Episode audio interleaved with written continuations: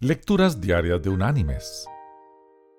La lectura de hoy es tomada de la primera carta enviada por el apóstol Pablo a los creyentes en Corinto. Allí en el capítulo 6 vamos a leer desde el versículo 18 hasta el versículo 20, donde el apóstol dice, Huid de la fornicación Cualquier otro pecado que el hombre cometa está fuera del cuerpo. Pero el que fornica contra su propio cuerpo peca. ¿O ignoráis que vuestro cuerpo es templo del Espíritu Santo, el cual está en vosotros, el cual habéis recibido de Dios, y que no sois vuestros? Pues habéis sido comprados por precio.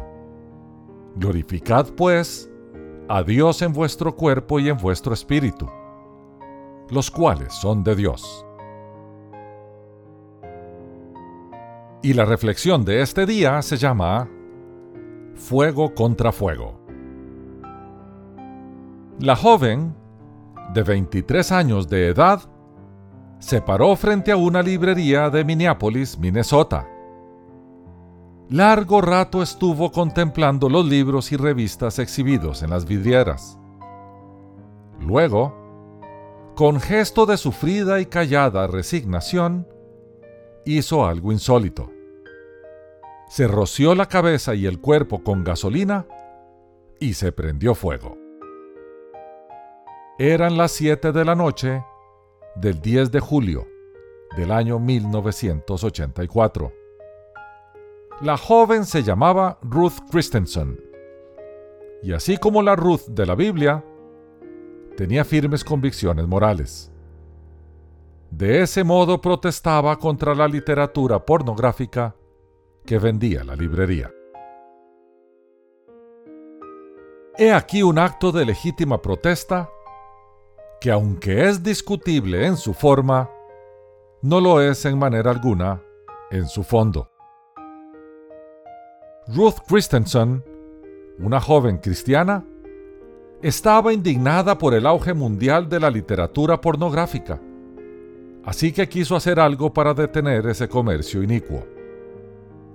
Y no encontró mejor forma que prenderse fuego a sí misma.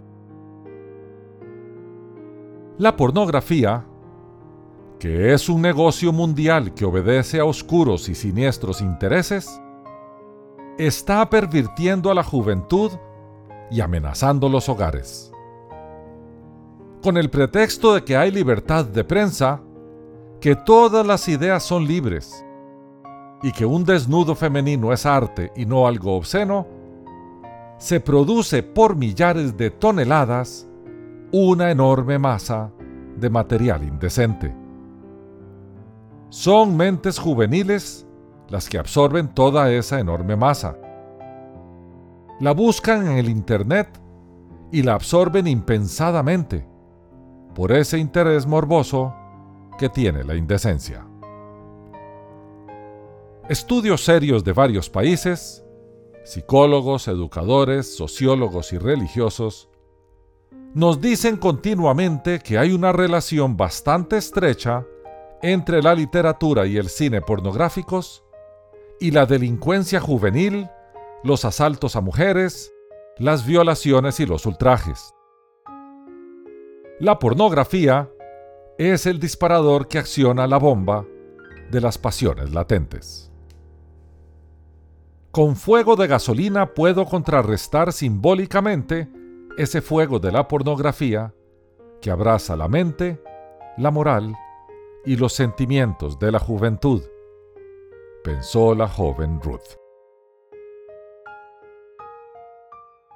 Mis queridos hermanos y amigos, en el idioma griego de la Biblia, fornicación es una palabra que se deriva de porneia, que se traduce como inmoralidad sexual en cualesquiera de sus formas. De allí se deriva el término pornografía, que quiere decir inmoralidad sexual graficada. La palabra de Dios nos previene y prohíbe de toda acción inmoral que haga inmundo nuestro cuerpo, pues éste es templo de su Santo Espíritu.